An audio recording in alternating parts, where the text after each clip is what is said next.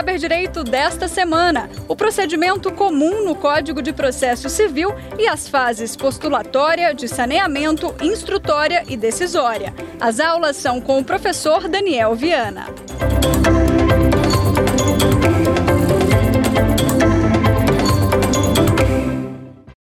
Olá pessoal, muito bem-vindos novamente aqui na TV Justiça no Saber Direito. Vamos dar sequência ao nosso módulo de processo de conhecimento no procedimento comum no novo Código de Processo Civil de 2015 e nessa terceira aula trabalharemos especificamente com a tutela provisória.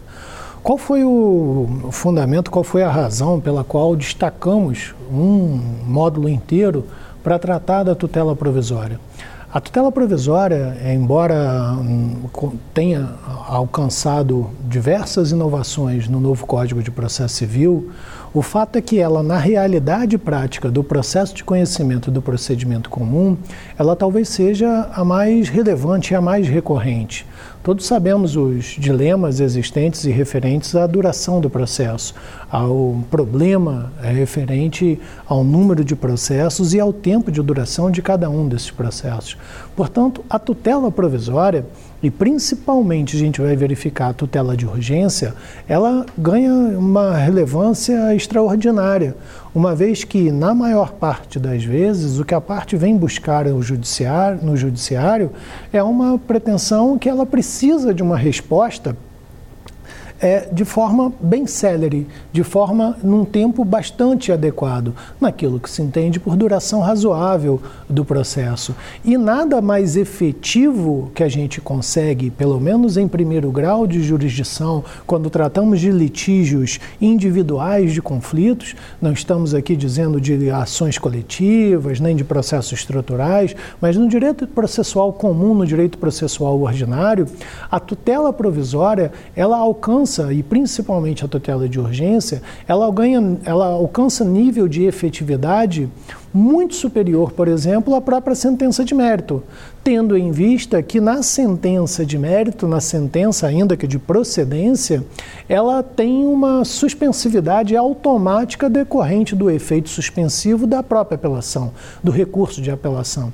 Ainda que a parte não ingresse com recurso de apelação, durante o prazo de contagem do tempo para propositura, para interposição de recurso, aquela sentença não vai ter uma eficácia, não vai produzir efeitos no campo da vida, no campo da realidade prática.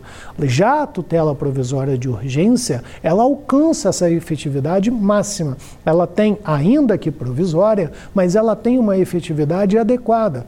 Ela alcança resultados práticos quase que imediatamente. E por isso ela tem um efeito fenomenal no processo civil, uma importância extremamente relevante no processo civil atual, no processo ordinário. Quando a gente trata de tutela provisória, é bom que a gente diga que a gente sempre faz, quando o, o, legislador ou a própria doutrina se utiliza de dois vocábulos para dar quase que uma expressão e conceituar um instituto jurídico, essa segunda parte da expressão vai dizer respeito a alguma situação relacional. Se eu estou tratando de tutela provisória, o gênero seria a tutela e provisória porque relacionada à tutela definitiva. E tutela definitiva ou provisória aqui não quer dizer nesse campo específico da tutela jurisdicional que ela é provisória ou definitiva porque cabe ou não recurso em face dessa tutela ou contra essa tutela ela é provisória ou definitiva, ou porque ela será substituída por uma outra tutela ou não, e aí ela é provisória ou definitiva, ou principalmente se haverá necessidade ainda de uma fase de cognição exauriente para que se chegue até a tutela. Se essa tutela ela é deferida ou ela é apreciada, prolatada no momento prematuro da relação processual, do procedimento, onde ainda haverá necessidade de uma cognição exauriente e ela está sendo prestada agora simplesmente por conta de alguma característica do próprio direito envolvido, da necessidade de fruição antecipada daquele direito, haverá sim necessidade de uma cognição exauriente para que se atinja uma tutela definitiva. E, portanto, porque ela é outorgada de forma prematura, tendo em vista as vicissitudes da própria natureza do direito material envolvido, do próprio litígio envolvido, ela diz então que essa tutela é provisória, porque ainda não outorgada num ambiente de cognição exauriente, na qual as alegações e provas quanto àquelas alegações são exaustivamente desenvolvidas. E por isso ela seria uma tutela provisória. E qual a razão de ser dessa tutela provisória? Qual o fundamento para que haja, haja tutelas provisórias no Código de Processo Civil ou no ordenamento processual? Muito se falou aqui, ou pelo menos a gente já noticiou, a respeito da questão da duração dos processos. E a gente sempre escuta falar, é muito comum que a gente escute falar, de ônus da prova no processo, distribuição do ônus da prova no processo. Muito mais importante que o ônus da prova no processo é a distribuição do ônus do tempo do processo. O processo leva tempo processo, ainda que diversas práticas, diversas atividades, reformulações legislativas vêm sendo implementadas ao longo dos anos, dos últimos anos, para um ganho de performance da atividade jurisdicional, para uma racionalidade do sistema, ainda assim o processo dura um tempo. E por vezes esse tempo não é razoável. Quem é que tem que enfrentar ou experimentar as vicissitudes do tempo do processo? Quem é que tem que suportar os prejuízos do tempo do processo? O tempo do processo, se ele gera prejuízo para alguém, esse prejuízo deve ser suportado por aquele que não tem razão naquele litígio. Mas eu só sei quem tem razão ou não tem razão nesse litígio, com certeza, certeza formal, certeza do processo, no final do procedimento. A sentença, a prestação jurisdicional definitiva, é quem irá dizer quem tem razão naquele conflito de interesses. Antes desse juízo de certeza, o que o julgador deverá trabalhar é num ambiente de juízos de probabilidades é mais provável que o autor tenha razão ou é mais provável que o réu tenha razão. E a tutela provisória, ela caminha exatamente nesse ambiente de probabilidades. Se a tutela definitiva ou a tutela final, a sentença, ela trabalha com o juízo de certeza, certeza do processo. A gente conversou sobre isso na aula passada, quando a gente noticiou a respeito das alegações do autor no processo e as provas por ele que deverão por ele ser produzidas, serem produzidas, o fato é que quando a gente trabalha com essa certeza no processo, a gente estará trabalhando com a tutela definitiva ou com a sentença no processo. Antes disso, se não há certeza, quem deve suportar o tempo do processo é a parte que provavelmente não tem razão. E aí a tutela provisória exatamente caminha nesse juízo de probabilidades. Quanto mais eu estiver distante da certeza, menos probabilidade eu terei nesse direito e, portanto, o legislador irá, irá exigir desse autor, dessa parte, que ele demonstre um outro requisito. Se eu tenho pouca probabilidade do meu direito, estou muito distante do juízo de certeza para que se outorgue uma tutela definitiva, para que eu faça jus a uma tutela provisória, se eu tenho pouca probabilidade ou demonstração de probabilidade do meu direito, eu preciso de um outro requisito. E esse requisito é a urgência. Se eu tiver aqui uma demonstração de urgência da minha pretensão, eu diminuo o nível de exigência da demonstração da probabilidade. E aí eu consigo outorgar também uma tutela provisória com base na urgência. Quanto mais eu caminho na, em direção à certeza no processo, quanto maior for o grau de probabilidade de razão daquele direito, menos urgência eu vou exigir dessa parte para outorgar uma tutela ainda provisória, levando, partindo da premissa que não estamos no momento da prolação da tutela definitiva, no momento da prolação da sentença.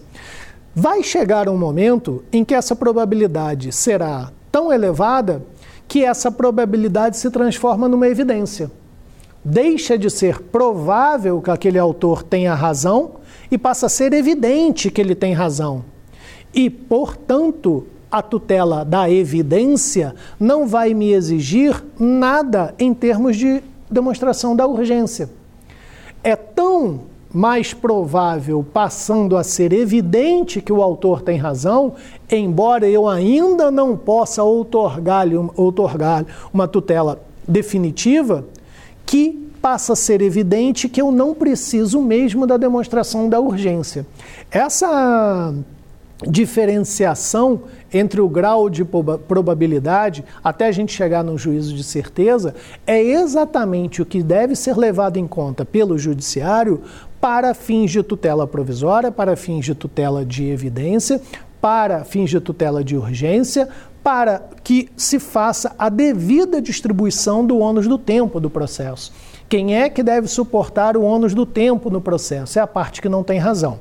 Mas eu só sei quem tem razão ou quem não tem razão ao final do processo, num juízo de certeza, após a chamada cognição exauriente.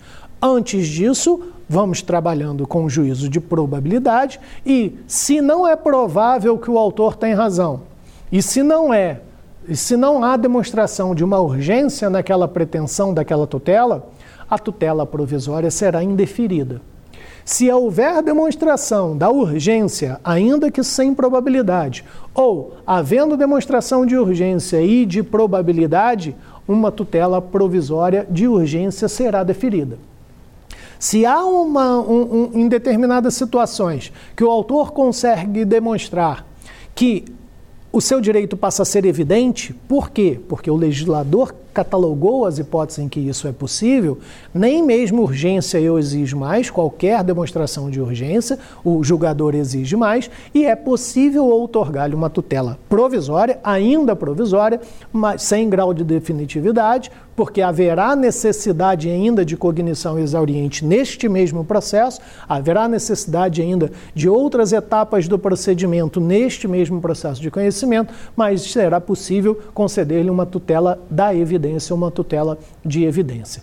O Código de Processo Civil no de 2015 é, inovou ao acabar com o livro referente à tutela cautelar ou ao processo cautelar e trazer a tutela cautelar para dentro do processo de conhecimento, sob uma roupagem única da tutela provisória. O Instituto da Tutela Provisória, portanto, ele está inserido dentro do processo de conhecimento como sendo uma fase preambular ainda que depois possa ser, é, pro, é, possa ser conhecida incidentalmente, mas de uma fase preambular ou mesmo preparatória do procedimento comum, mas dentro do processo de conhecimento. Tutela provisória no Código de Processo Civil vai estar estipulada dos artigos 294 até 311 do Código de Processo Civil de 2015, e essa tutela provisória é um gênero. Tutela provisória é um gênero, a gente já fez a sua distinção em relação à tutela definitiva, e a tutela provisória é um gênero do qual, da qual são espécies a tutela de urgência e a tutela da evidência.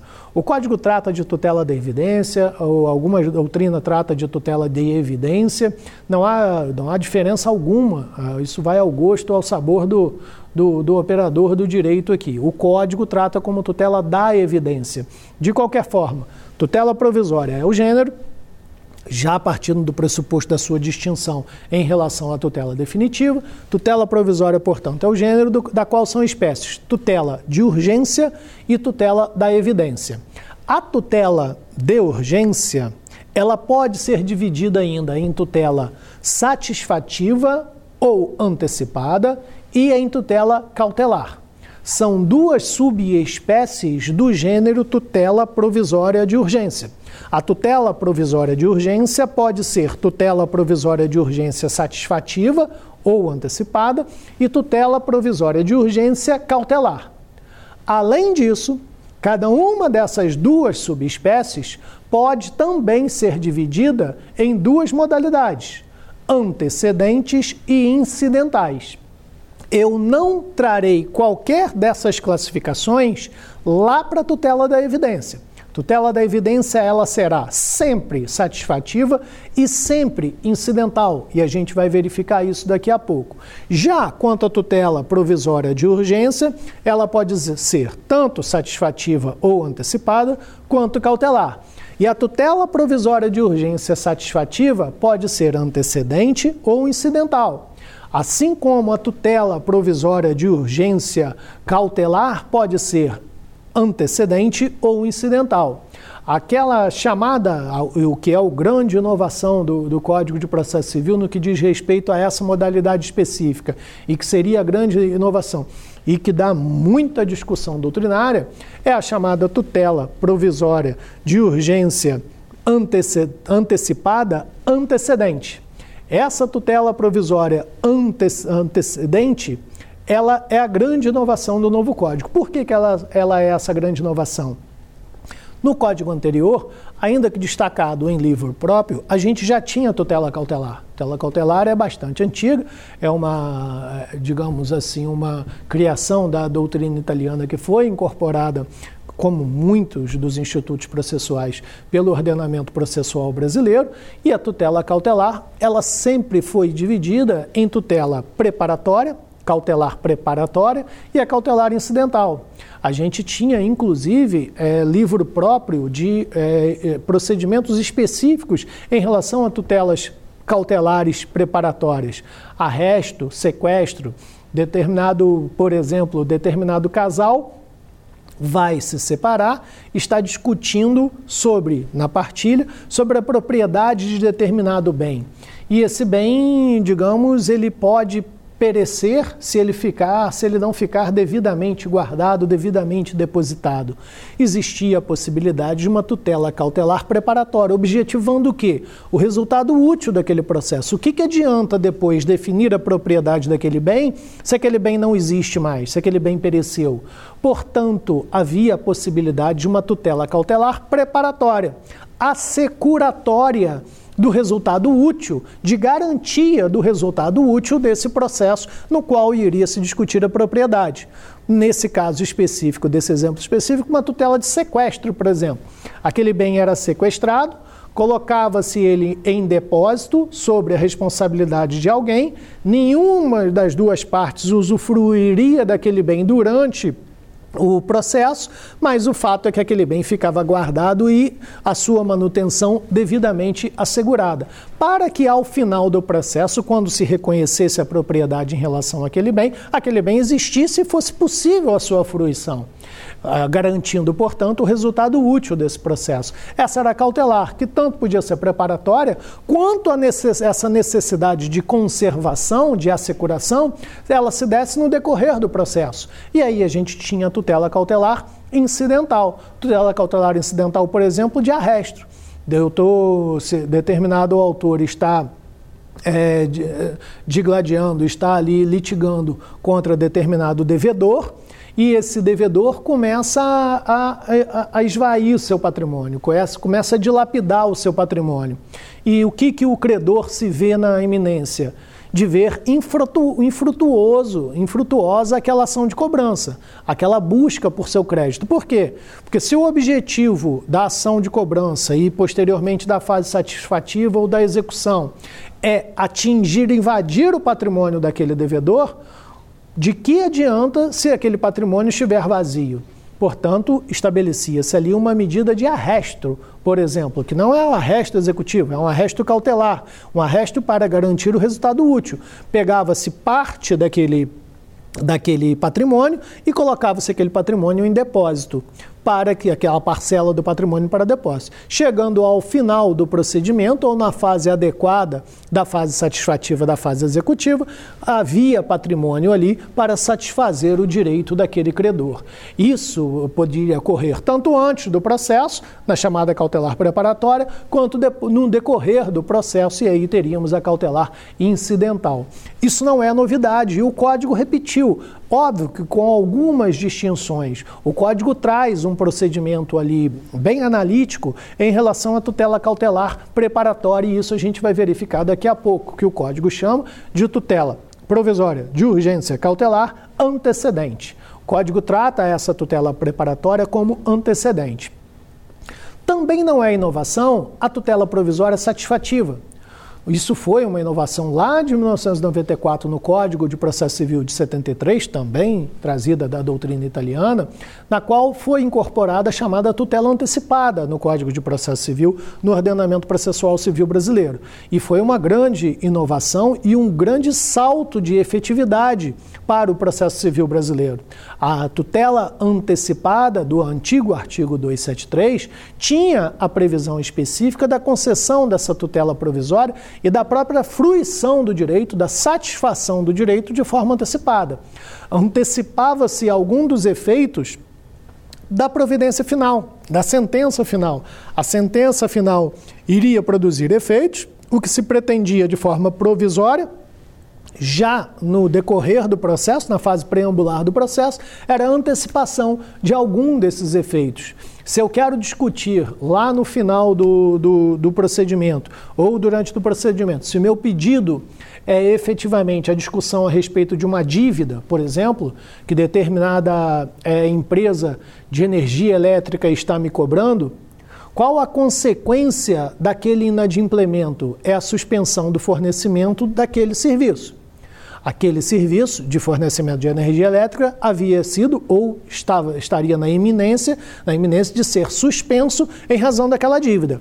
Irei discutir aquela dívida. Tudo bem, se eu vou discutir aquela dívida e ao final do procedimento essa dívida é tida por ilícita, ela não existia, ela é tida por indevida, o que, que me adianta se eu passei o processo todo sem fornecimento de energia elétrica em casa? E qual é o efeito da da, da, decisão jurisdicional sobre a ilicitude daquela dívida? É que eu tinha o direito ao fornecimento de energia elétrica. Logo, o direito a esse fornecimento de energia elétrica, que era um dos efeitos daquela declaração de inexistência daquela dívida, ele é antecipado pela essa tutela satisfativa, por essa tutela antecipada, ainda que de forma provisória. Isso é o que a gente já tinha no Código de Processo Civil de 1973, com o artigo 273, que é a tutela antecipada, só que a sua roupagem no código anterior era exclusivamente incidental. O autor ingressava com a petição inicial e nessa petição inicial, que é da sua ação toda, ele ali pedia, pleiteava a tutela antecipada. Por que, que se diz incidental? Porque ela é concomitante com a ação principal ou com o processo como um todo. Ele, ela é concomitante junto. Na própria petição inicial, na qual eu vou pedir a declaração de inexistência daquela dívida, eu peço também a antecipação dos efeitos para que, durante o processo, eu usufrua do serviço, eu tenha o recebimento, a prestação daquele serviço. Ah, como? Demonstrando a probabilidade do meu direito ou a urgência naquele provimento jurisdicional. A gente sabe que a energia elétrica é um bem essencial, por exemplo. É, qual é a grande inovação do Código de Processo Civil de 2015? Toda essa outra estrutura se mantém, de alguma forma, em alguma medida, ela se mantém. Toda essa estrutura de tutela antecipada incidental, de tutela cautelar preparatória e de tutela cautelar incidental, ela se mantém, com algumas distinções, com algumas diferenciações que a gente vai ver. Qual é a grande inovação? Existe a possibilidade, pelo Código de Processo Civil de 2015, de haver uma tutela antecipada antecedente. Uma tutela antecipada é, perseguida e outorgada antes do próprio processo, antes da ação principal. Nesse nosso exemplo que acabou de ser dado, eu ingresso em juízo simplesmente pedindo o restabelecimento da energia elétrica. Tá, e a dívida? Não, a dívida eu vou discutir no processo principal, logo depois. Mas o que eu quero agora é o restabelecimento da energia elétrica. A gente pode transportar esse exemplo para diversas outras situações, principalmente questões de saúde. O que, que eu pretendo? Determinado contrato com uma empresa de plano de saúde, de seguro-saúde ou de plano de saúde, tem lá uma ausência de cobertura, uma dis discussão contra a cobertura de determinado procedimento. É um procedimento cirúrgico, por exemplo. A atual situação de saúde do autor exige que ele se submeta àquela situação, àquele procedimento cirúrgico, sob pena de agravamento da sua situação de saúde ou mesmo de óbito. É, eu preciso ingressar com toda a ação de conhecimento trazendo os fatos e fundamentos jurídicos do pedido quanto à relação contratual em, em, em face do plano de saúde, quanto ao inadimplemento do plano de saúde, quanto à abusividade das cláusulas contratuais, quanto à necessidade de discussão de valores, de precedentes é, firmados pelos tribunais superiores quanto àquele tema, o código hoje não exige que se traga toda essa esse arcabouço da ação como um todo, para que no bojo dessa petição inicial eu formule o pedido de tutela antecipada, que é o quê? A submissão àquele procedimento cirúrgico de emergência ou de urgência. O código hoje permite que o autor simplesmente peticione uma petição inicial mais simplificada, digamos assim, pedindo exclusivamente a tutela de urgência. Essa é a tutela provisória de urgência antecipada antecedente, chamada tutela antecipada antecedente. Para isso ela se presta. Qual é o grande benefício dessa tutela? Sobre uma ótica e sobre outra ótica. A gente vai verificar daqui a pouco qual é a grande, digamos assim, qual é o, o, o, da onde que isso veio e qual é o grande objetivo? A ótica para o autor é que aquilo é mais simples. Se a gente, diversos tribunais do país existem plantões noturnos. A parte tá, aquela situação de emergência surgiu naquele momento. A parte vai procurar um advogado, o advogado vai sentar para estudar o caso a fundo, estudar todos os precedentes, estudar como os tribunais vêm decidindo a jurisprudência a respeito daquele tema, o contrato a fundo entre aquelas partes para verificar se existe abusividade, pedir a declaração de nulidade para também pretender pleitear ali no, naquela, no bojo daquela petição inicial a tutela provisória de urgência? Não a parte simplesmente vai narrar aquela situação de urgência, vai narrar a relação contratual, vai narrar que na ação principal ele vai discutir sobre aquele contrato, sobre aquela cláusula abusiva, sobre eventual necessidade de ressarcimento de valores indevidamente pagos já com base naquela, naquela cláusula. É, mas ele vai pedir exclusivamente a tutela provisória de urgência, que é a realização da cirurgia, por exemplo, que é a entrega de determinado medicamento. Por outro lado, realização de determinada etapa do concurso. Sob a ótica do réu, qual é a vantagem? Sob a ótica do réu, de termos muito simples, daqui a pouco a gente trata isso de forma mais analítica, mas sob a ótica do réu, em termos muito simples, qual é a sua grande vantagem? Para ele pode sair mais barato ele cumprir simplesmente aquela tutela de urgência e não discutir o restante. Não ter um precedente firmado em face é, contra si com coisa julgada material em relação à situação fática base. Ele simplesmente permite que a parte realize a cirurgia.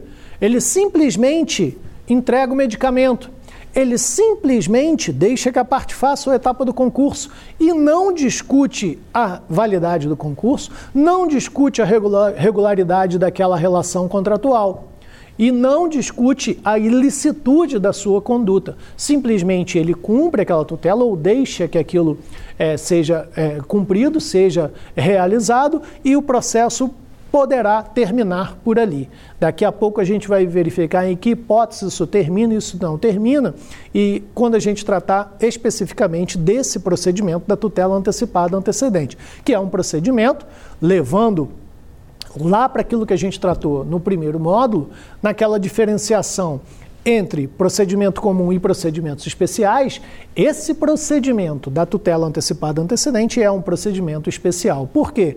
Porque ele é especial em relação ao nosso procedimento comum, naquela estrutura de petição inicial, citação, audiência de conciliação, resposta do réu e réplica, saneamento, instrução probatória e sentença. Esse procedimento da tutela, chamada tutela antecipada antecedente, é um procedimento especial em relação a esse nosso rito único ou rito comum. Portanto, o que, que a gente tem hoje de estrutura no Código de Processo Civil de 2015 quanto à tutela provisória? Partindo do pressuposto que a gente já fez a diferenciação entre tutela provisória e tutela definitiva. Tutela provisória, portanto, é um gênero que hoje está inserido no processo de conhecimento, no curso da fase cognitiva, dentro do procedimento comum é, do Código de Processo Civil de 2015, e é um gênero E são espécies desse gênero: a tutela eh, provisória de urgência e a tutela provisória de evidência ou tutela provisória da evidência. A tutela provisória de urgência, ela pode ser satisfativa ou antecipada e cautelar. Satisfativa e antecipada são sinônimos utilizados pelo legislador. Tutela provisória de urgência satisfativa ou tutela provisória de urgência cautelar. Ambas podem ainda receber, encontrar uma subdivisão, uma subclassificação, que diz respeito ao momento em relação ao qual ela é pleiteada ou ela é conferida. A tutela provisória de urgência antecipada pode ser antecedente ou incidental. E a tutela provisória de urgência cautelar pode ser antecipada ou pode ser incidental. Portanto, temos aí a nossa estrutura, estrutura básica da tutela provisória no Código de Processo Civil de 2015. Temos a tutela provisória, tutela provisória como sendo de urgência e tutela provisória podendo ser da evidência ou de evidência, essa tutela de evidência não vai encontrar essas outras classificações. Tutela de evidência vai estar lá, toda a tutela provisória estará disposta do artigo 294 ao artigo 311 do Código de Processo Civil. Do 294 ao 299 disposições gerais, artigo 300 eh, a artigo 302, trataremos de disposições gerais em relação à tutela provisória de urgência antecedente. Eh, artigo 303 e 304 do Código, trataremos, o Código tratará da tutela antecipada antecedente é, artigo 305 a 310 do Código de Processo Civil, tutela cautelar, tutela provisória cautelar antecedente. E um único artigo, do artigo, o artigo 311, para tratar da tutela da evidência no Código de Processo Civil. Essa tutela da evidência, ela sempre será, como ela não recebe essas outras classificações, e pela sua própria estrutura ontológica, ela sempre será satisfativa ela não será cautelar e ela sempre será incidental. Não é possível destacar essa tutela da evidência no novo Código de Processo Civil.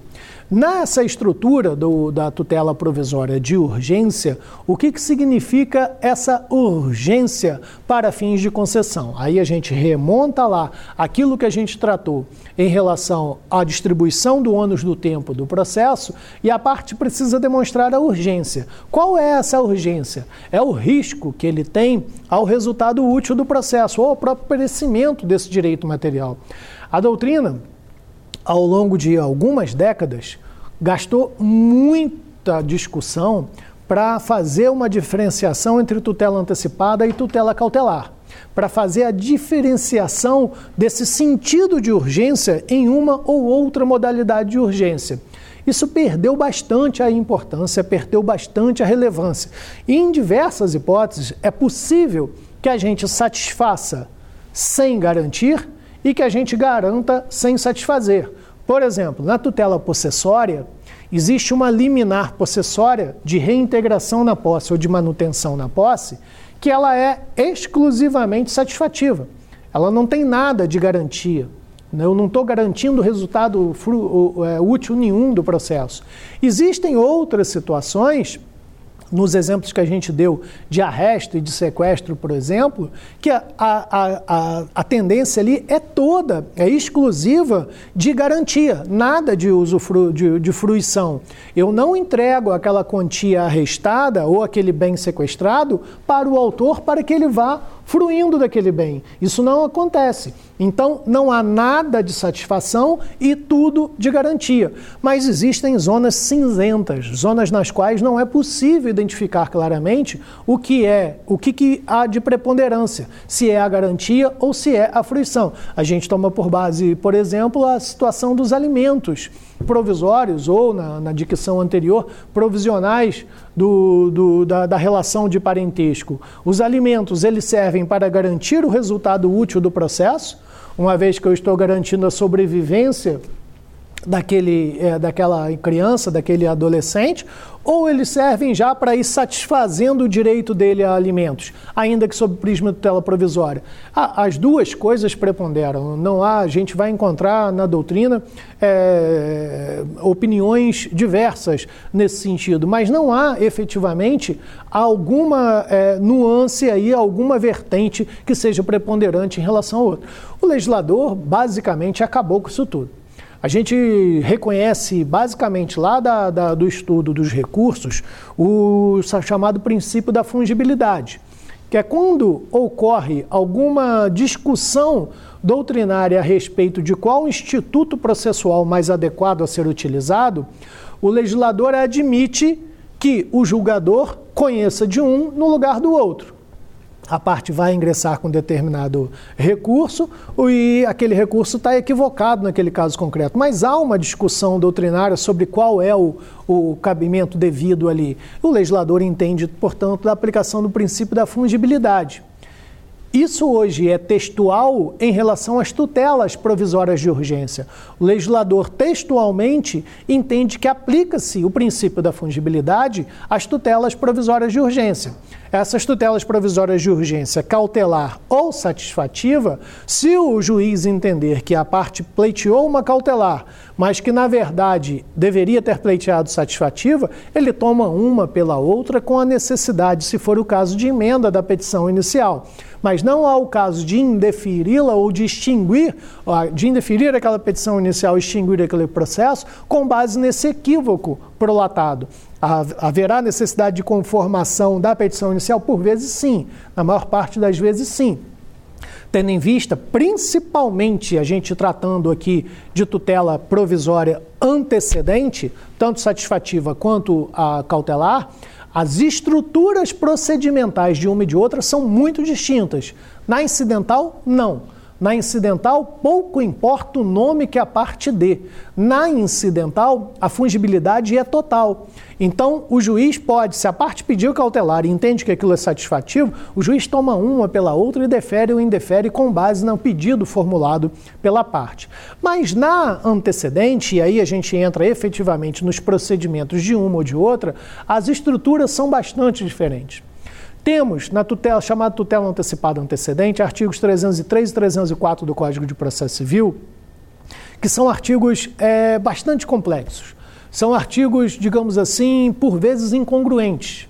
Eu tenho uma possibilidade de extinção desse procedimento especial, tanto por, por uma inércia do autor quanto por uma inércia do réu. E as consequências são distintas nesse caso. Lembrando, voltando para aqueles nossos exemplos, lá no exemplo da cirurgia, por exemplo, é, no exemplo da cirurgia.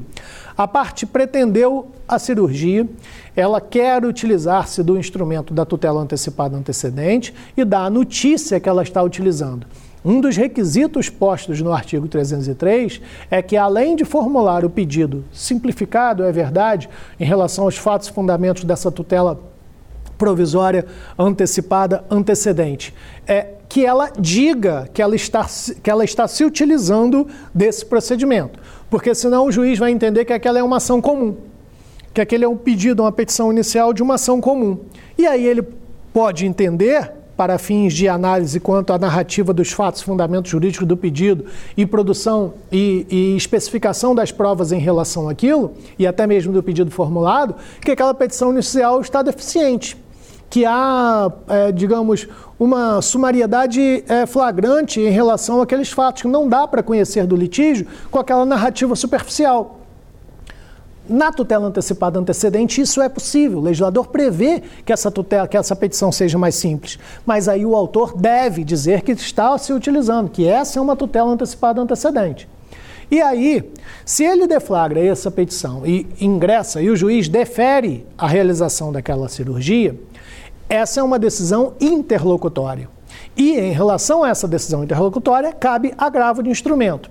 O artigo 304 do Código de Processo Civil vai dizer que, se o réu não agravar dessa decisão interlocutória, que deferiu essa tutela antecipada antecedente, a tutela será estabilizada e o processo será extinto. O que, que significa dizer que a tutela será estabilizada e o processo será extinto? Aquela cirurgia, se ainda não aconteceu, vai acontecer.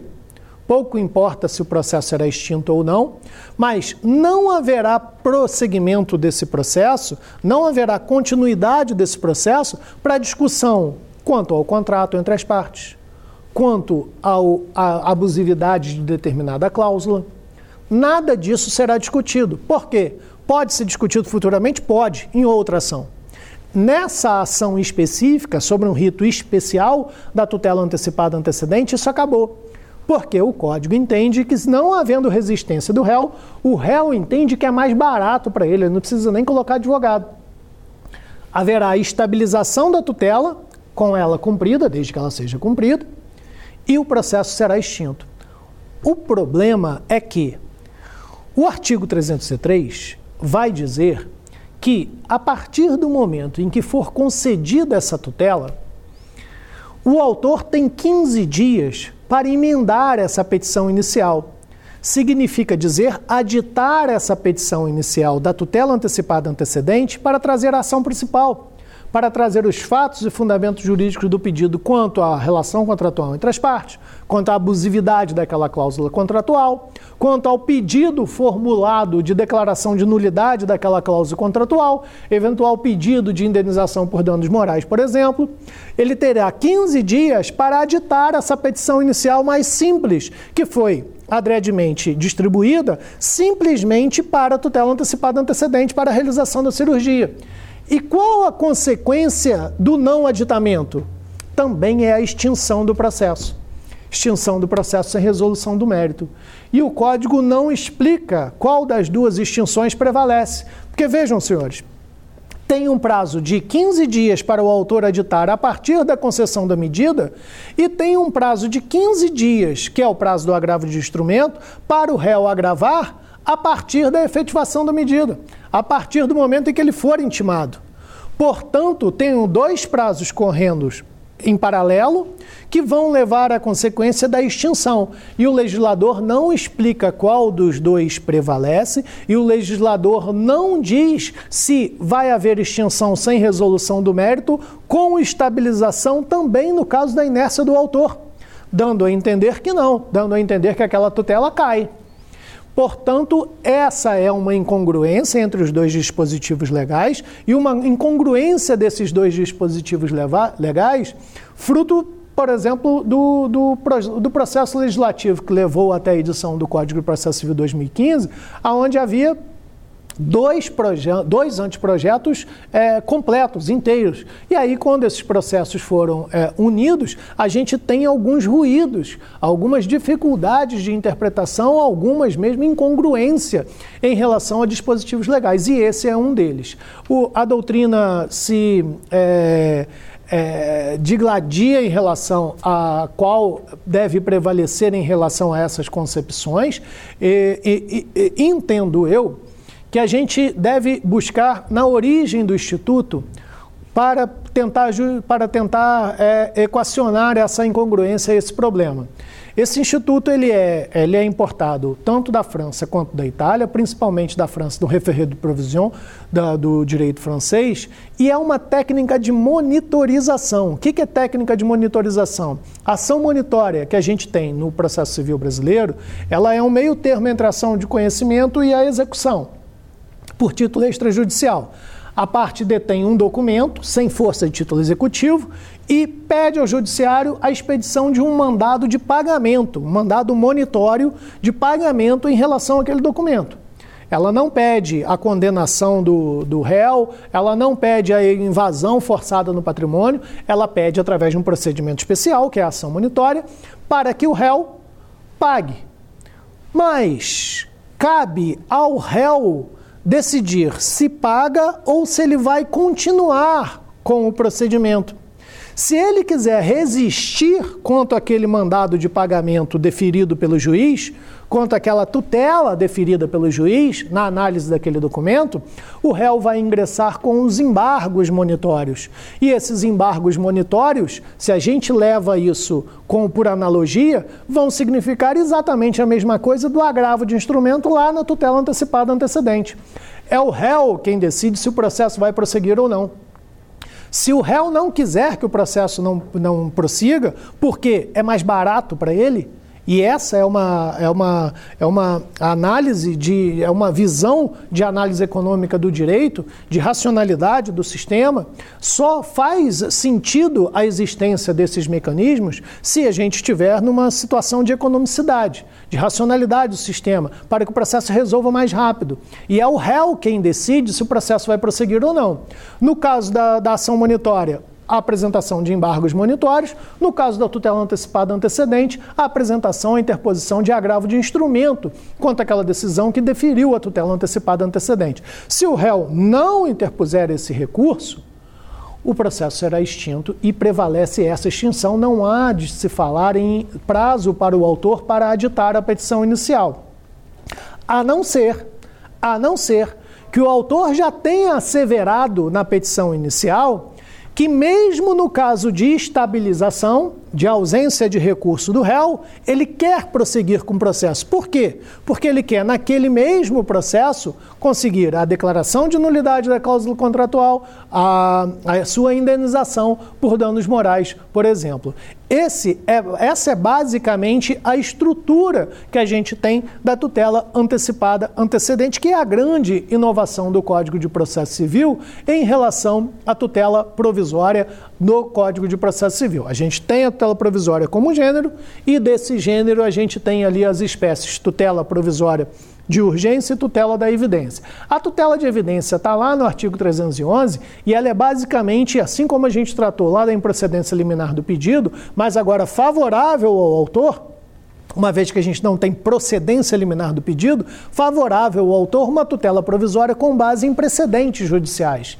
Se eu tenho já Aquele caso concreto, se ele já foi decidido por uma decisão vinculativa em outro processo anterior, é possível outorgar, mesmo sem qualquer notícia de urgência, uma tutela provisória a essa parte, que é a chamada tutela da evidência. Passa a ser evidente que aquele autor tem direito. Por quê? Porque aquela situação já foi decidida por precedentes vinculativos, precedentes obrigatórios anteriores. Senhores, vamos nesse nosso terceiro módulo, a, nosso quiz, as nossas perguntas sobre isso que a gente tratou sobre a tutela provisória. Sobre a tutela provisória, assinale a alternativa correta. Então, temos somente uma alternativa correta, as demais estão equivocadas. Na A, não pode ser deferida a tutela provisória sem a oitiva da parte contrária, em razão do princípio do contraditório. B a tutela provisória sempre será substituída pela tutela definitiva. C. A tutela provisória, na modalidade urgência, pode ser de natureza satisfativa ou cautelar. D. A tutela de evidência pode ser concedida na modalidade cautelar. Dentre aquilo que a gente analisou, daquilo que a gente debateu nesse módulo, é possível que a gente já aqui de cara veja simplesmente naquela classificação qual é a resposta correta. Vamos nos deter em relação a cada uma para verificar o que, que as demais estão equivocadas e aí depois a gente se detém na tutela, na, na questão, na, na alternativa correta. Na primeira, disse que a tutela provisória não pode ser deferida sem a auditiva da parte contrária, em razão do princípio do contraditório. Se tudo que a gente tratou a respeito da tutela provisória diz é, no sentido da distribuição do ônus do tempo do processo e a sua grande força vem a partir da urgência nesse procedimento, fica fácil a gente entender que isso não pode ser uma regra. Não pode haver um obstáculo para a concessão da tutela provisória, um obstáculo fatal a ausência de oitiva da outra parte. Mesmo porque a oitiva da outra parte pode significar o próprio insucesso daquela medida pleiteada. É da essência das tutelas de urgência que ela se dê sem a oitiva da outra parte. É uma situação que pode ser entendida como excepcional, tendo em vista o mandamento constitucional do contraditório? Sim, é possível, mas há possibilidade sim da concessão, da chamada concessão inaudita altera partes, sem a oitiva da parte contrária, principalmente pelo caráter de urgência dessa tutela provisória. Por isso ela está equivocada essa primeira alternativa. A tutela provisória, a alternativa B, a tutela provisória sempre será substituída pela tutela definitiva. É verdade que é da essência das coisas do direito que são provisórias que elas sejam transformadas em definitivas, que elas sejam substituídas por definitivas. Isso fica muito claro lá no direito processual penal. A tutela, a prisão preventiva de, tem por objetivo ser substituída pela prisão definitiva. Essa tutela preventiva ou provisória, ela tem o condão de sua provisoriedade da sua substituição. O objetivo é que ela seja substituída. Mas a tutela provisória sempre será substituída pela definitiva no Código de Processo Civil e principalmente quando a gente está tratando aqui dessa tutela provisória Sempre que os senhores é, verificarem em qualquer questão que há um sempre, um nunca, desconfiem dessa alternativa. Nada, quase nunca no direito temos essas assertivas definitivas. Portanto, a tutela provisória sempre será substituída. Acabamos de tratar da estabilização da tutela antecipada antecedente. Essa tutela antecipada antecedente que será estabilizada é aquela própria decisão interlocutória, é aquela própria tutela provisória. Não haverá prolação de uma sentença confirmando aquela tutela provisória. Ali não haverá qualquer substituição.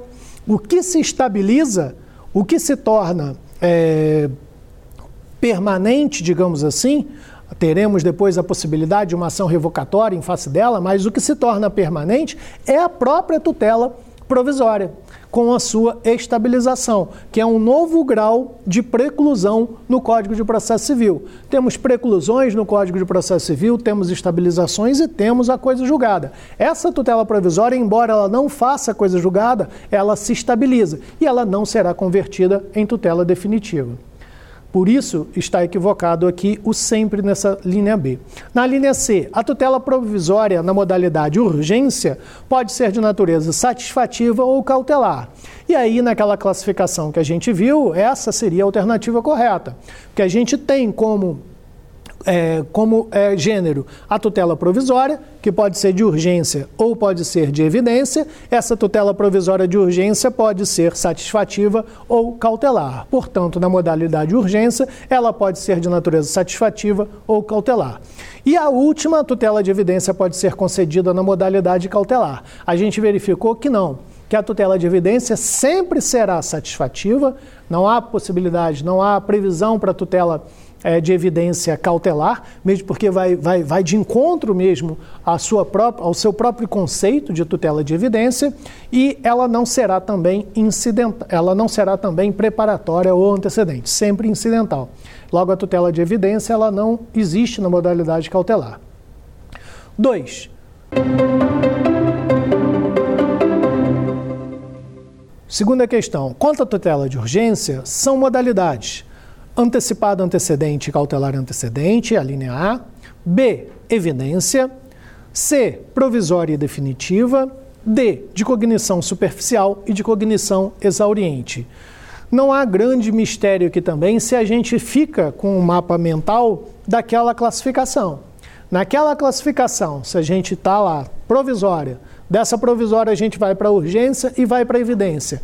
E da provisória de urgência a gente vai para cautelar ou para satisfativa, a gente consegue basicamente aqui responder a questão. Se a gente está tratando de tutela de urgência no gênero, eu já esqueço a evidência. Tutela provisória lá em cima, urgência e evidência. Se eu dissi para de urgência, eu já esqueci a de evidência, a gente já elimina aqui a linha B. Provisória e definitiva. Não. Se eu estou tratando de urgência, é porque eu já estou no gênero provisória. Não trato de definitiva de cognição superficial ou de cognição exauriente. Sempre, isso a gente falou no início do módulo, sempre que estamos tratando de tutela provisória, isso diz respeito à superficialidade da sua cognição e não à exauriência da sua cognição. Portanto, quanto à tutela de urgência, a resposta correta são modalidades, a linha A, tutela antecipada antecedente e tutela cautelar antecedente, dentre outras. Mas a tutela de urgência na, são modalidades dela, tutela antecipada antecedente e tutela cautelar antecedente. Terceira questão.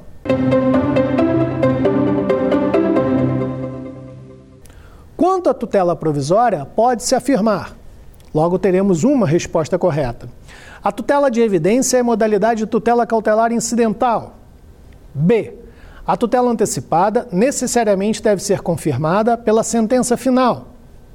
C. A estabilização da tutela cautelar ocorre quando o réu não interpõe o recurso cabível. D. O juiz poderá concedê-la após justificação. Senhores, a primeira questão, a tutela. A primeira anilina, a tutela de evidência é modalidade de tutela cautelar incidental. Isso aí a gente acabou de responder que não. Tutela de evidência modalidade da tutela provisória, mas a tutela cautelar incidental é espécie da tutela de urgência e não da tutela da evidência. A tutela antecipada necessariamente deve ser confirmada pela sentença final. Não, a gente tem o fenômeno da estabilização. A estabilização da tutela cautelar ocorre quando o réu não interpõe o recurso cabível. Ou seja, a estabilização da tutela cautelar ocorre quando o réu não interpõe o recurso cabível. A gente viu que a estabilização é fenômeno da tutela antecipada, não da tutela cautelar. E a D, o juiz poderá concedê-la após justificação. A justificação, quando o juiz ainda não tem os elementos necessários para o deferimento daquela medida, o juiz pode não indeferi-la. O juiz pode designar uma justificação para que a parte traga maiores elementos tanto o autor quanto o réu, existe um dissenso doutrinário nesse sentido, e para que ele, com esses maiores elementos, ele defira ou não essa tutela provisória. Logo, essa linha D seria a, tutela, a, a resposta correta quanto à tutela provisória nessa nossa terceira questão. Senhores, agradeço imensamente. Até uma próxima oportunidade dar alguma sugestão de tema para os cursos do Saber Direito? Então mande um e-mail para a gente, saberdireito.stf.jus.br ou entre em contato pelo WhatsApp. O número é esse que aparece na sua tela. Você também pode estudar pela internet. Acesse nosso site tvjustiça.jus.br ou pode rever as aulas no canal do YouTube TV Justiça Oficial.